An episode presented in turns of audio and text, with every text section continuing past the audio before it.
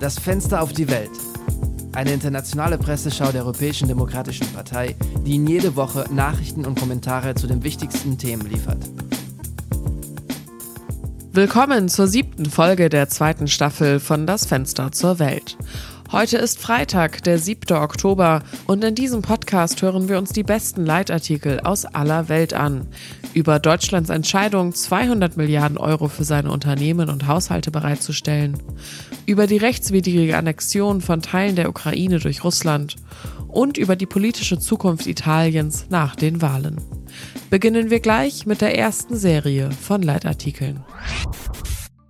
Die ersten drei Kommentare in der heutigen Folge betreffen die Entscheidung Deutschlands, 200 Milliarden Euro bereitzustellen, um Familien und Unternehmen zu unterstützen, die aufgrund steigender Energierechnungen in Schwierigkeiten geraten sind. Der Anstieg ist, wie wir wissen, auch weitgehend auf die durch den Krieg in der Ukraine verursachten Energieversorgungsprobleme zurückzuführen. Und wir beginnen mit Deutschland mit der Süddeutschen Zeitung. Deutschland kann es sich leisten, einen 200 Milliarden Euro Plan aufzustellen, um seine Wirtschaft zu stabilisieren und seine Bürger zu unterstützen. Andere Länder können das nicht, erklärt die Kolumnistin Carolina Meta-Beisel. Doch deren Unternehmen, so Beisel mit Blick auf andere EU-Länder, müssen am europäischen Binnenmarkt mit denen konkurrieren, die das Glück haben, in Deutschland ansässig zu sein. Es war daher zu erwarten, dass die einseitige deutsche Entscheidung von anderen Staaten wie Italien, Spanien und Luxemburg, aber auch von Frankreich, dem großen Verbündeten Berlins in der EU, kritisiert werden würde.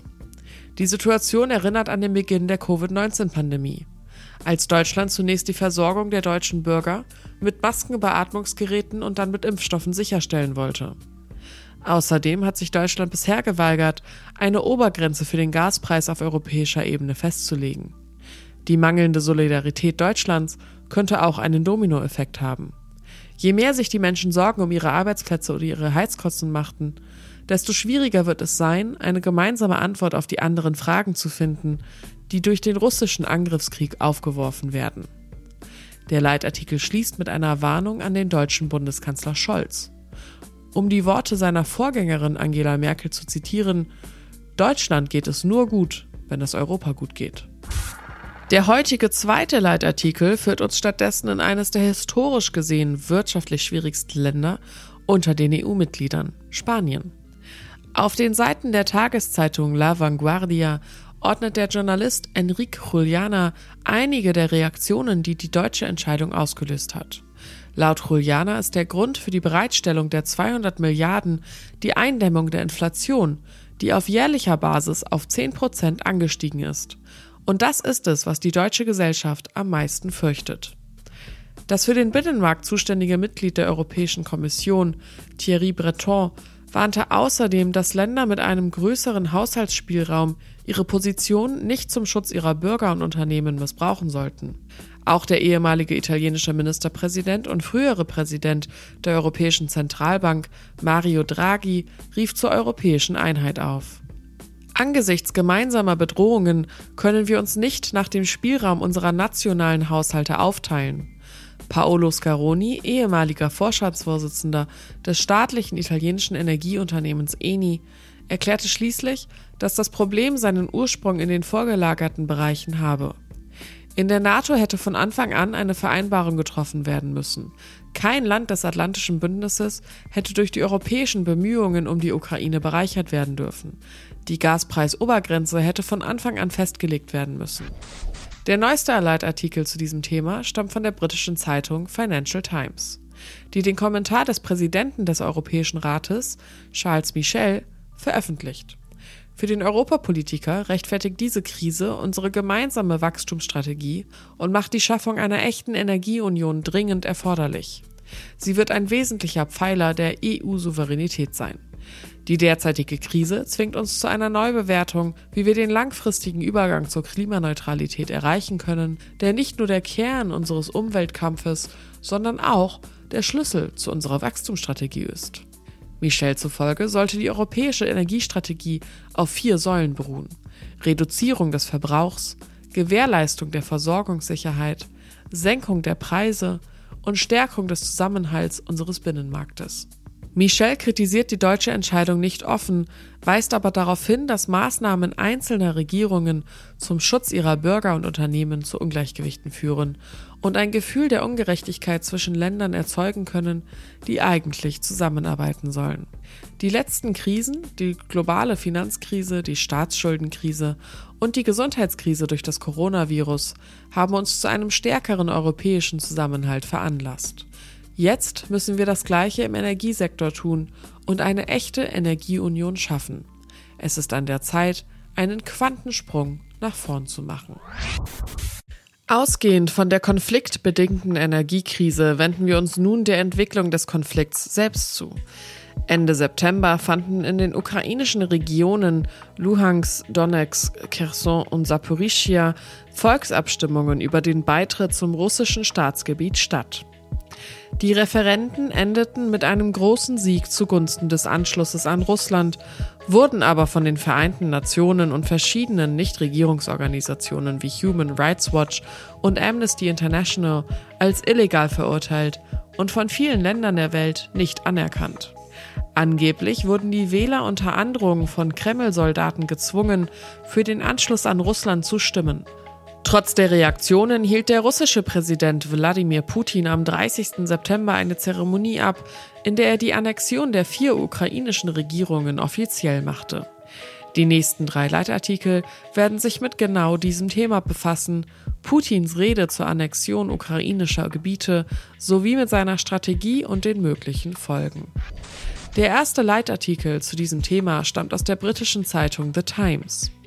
Für die angelsächsische Redaktion stellt die angebliche Annexion ukrainischer Gebiete eine Eskalation in Russlands brutaler Kampagne der imperialistischen Aggression dar.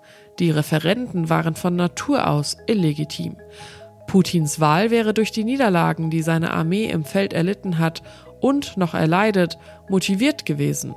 Der Westen, so der Leitartikel weiter, dürfe daher der imperialistischen Strategie Russlands nicht nachgeben und der Ukraine weiter helfen.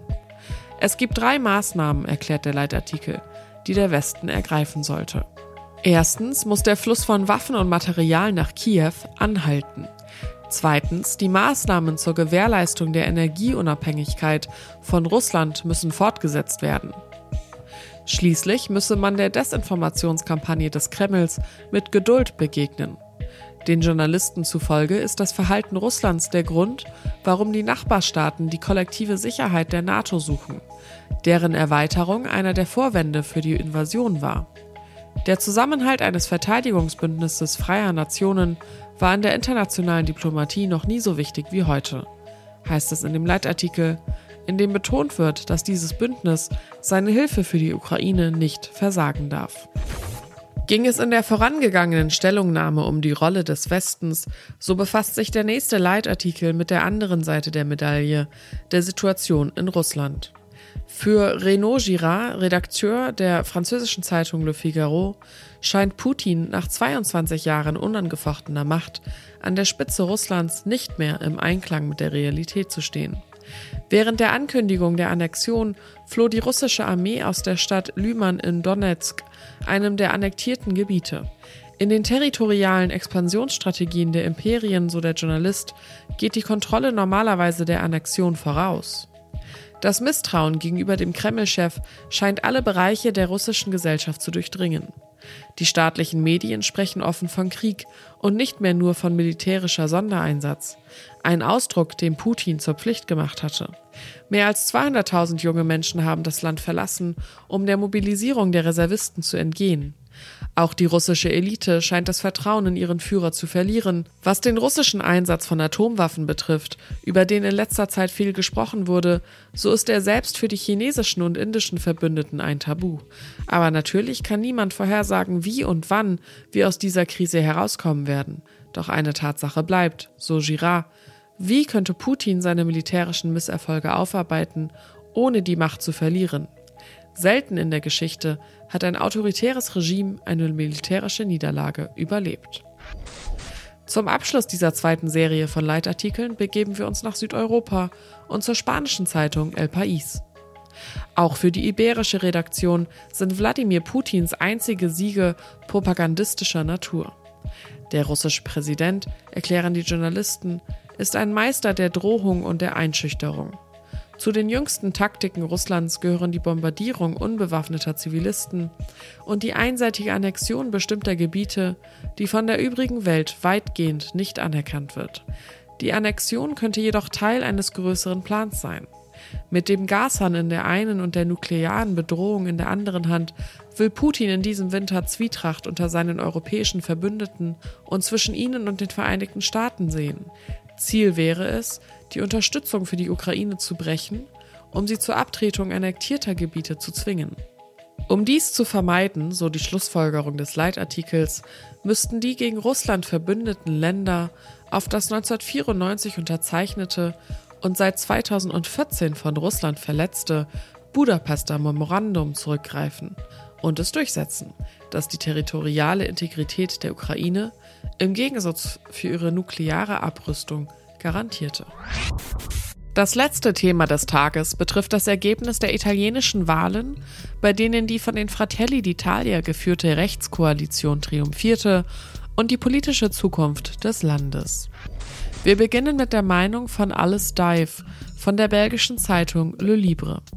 In ihrem Leitartikel ordnet die Journalistin die Studien von Benjamin Biard, Politikwissenschaftler am Zentrum für gesellschaftspolitische Forschung und Information, über rechtsgerichtete politische Formationen ein.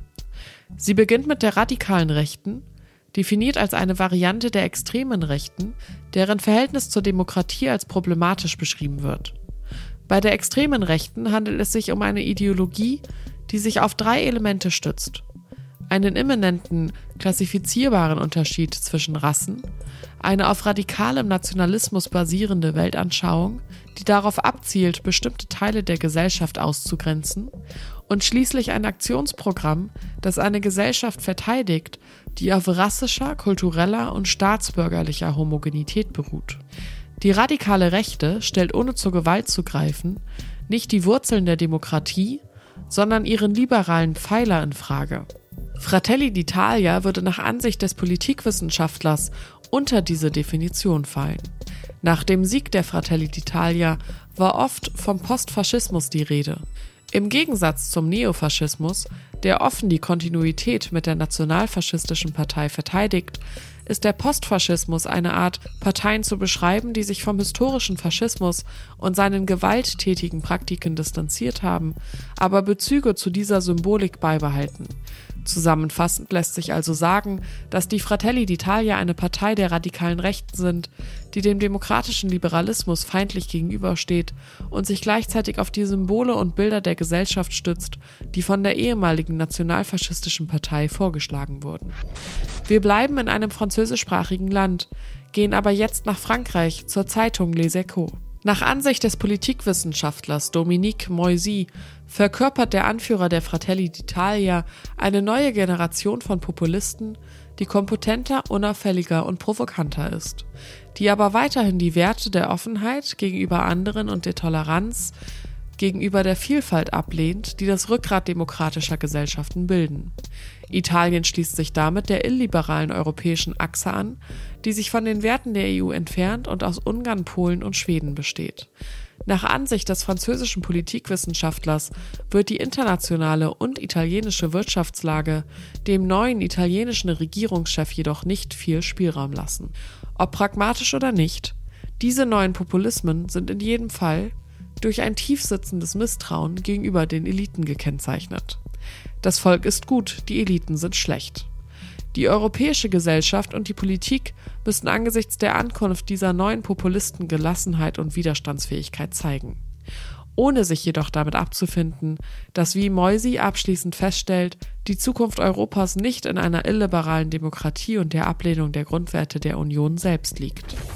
Wir schließen das Thema der politischen Zukunft Italiens ab, indem wir über die politische Kraft sprechen, die 7,8 Prozent der Stimmen erhalten hat, der sogenannte Dritte Pol, bestehend aus Italia Viva, einem Mitglied der Europäischen Demokratischen Partei, und Azione. Beide Parteien sind Teil der europäischen Fraktion Renew Europe. Der neueste Leitartikel stammt aus einer italienischen Zeitung, La Repubblica. Alessandro De Nicola, Dozent an der Bocconi-Universität und Kolumnist wirft einen Blick auf die Zukunft der italienischen Liberalen im Szenario nach der Wahl. In Europa definiert man sich als Liberaler, der sich auf Ideale wie Europäismus, Atlantizismus, Wettbewerb, Leistung, Garantismus, Gleichgewicht und Gewaltenteilung, zurückhaltende staatliche Intervention und natürlich demokratischen Pluralismus beruft.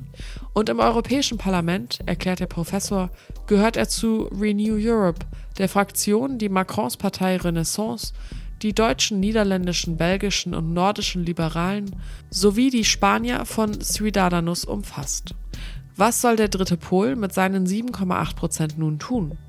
Nach Ansicht von Di Nicola sollten sich Italia Viva und Azione für alle Ausdrucksformen der Zivilgesellschaft öffnen und nicht nur als Flaggschiffe fungieren. Die Aufrechterhaltung einer Identität, die eindeutig liberaldemokratisch ist, und der Versuch, populäre und sozialistische Wähler zu absorbieren, wie es Macron getan hat. Dies bedeutet vor allem, dass man sich auf Programme und eine gute Regierungsführung konzentrieren muss, ohne parlamentarische Taktik zu betreiben. Kurzum, der dritte Pol sollte, so die Schlussfolgerung des Kolumnisten, versuchen, die Stimmungen der jungen Menschen zu gewinnen, die eine Vision des Landes wollen, die auf Leistung, Innovation, Wettbewerbsfähigkeit, Bürgerrechten, Effizienz, geordneten öffentlichen Konten, Garantismus und begrenzten staatlichen Eingriffen beruht. Bevor wir diesen letzten Abschnitt abschließen, möchten wir Sie daran erinnern, dass am Freitag, dem 14. Oktober, der Kongress der Europäischen Demokratischen Partei in Rom stattfindet. Wir nähern uns dem Ende dieser Folge der zweiten Staffel von Das Fenster zur Welt. Wir danken Ihnen, dass Sie uns gefolgt sind und freuen uns darauf, Sie nächsten Freitag wieder mit den besten Leitartikeln aus Europa und der Welt begrüßen zu dürfen. Die redaktionelle Arbeit dieser Woche wurde von Daniele Rutzer durchgeführt und am Mikrofon saß ich, Lara Büsing. Wir hören uns nächste Woche.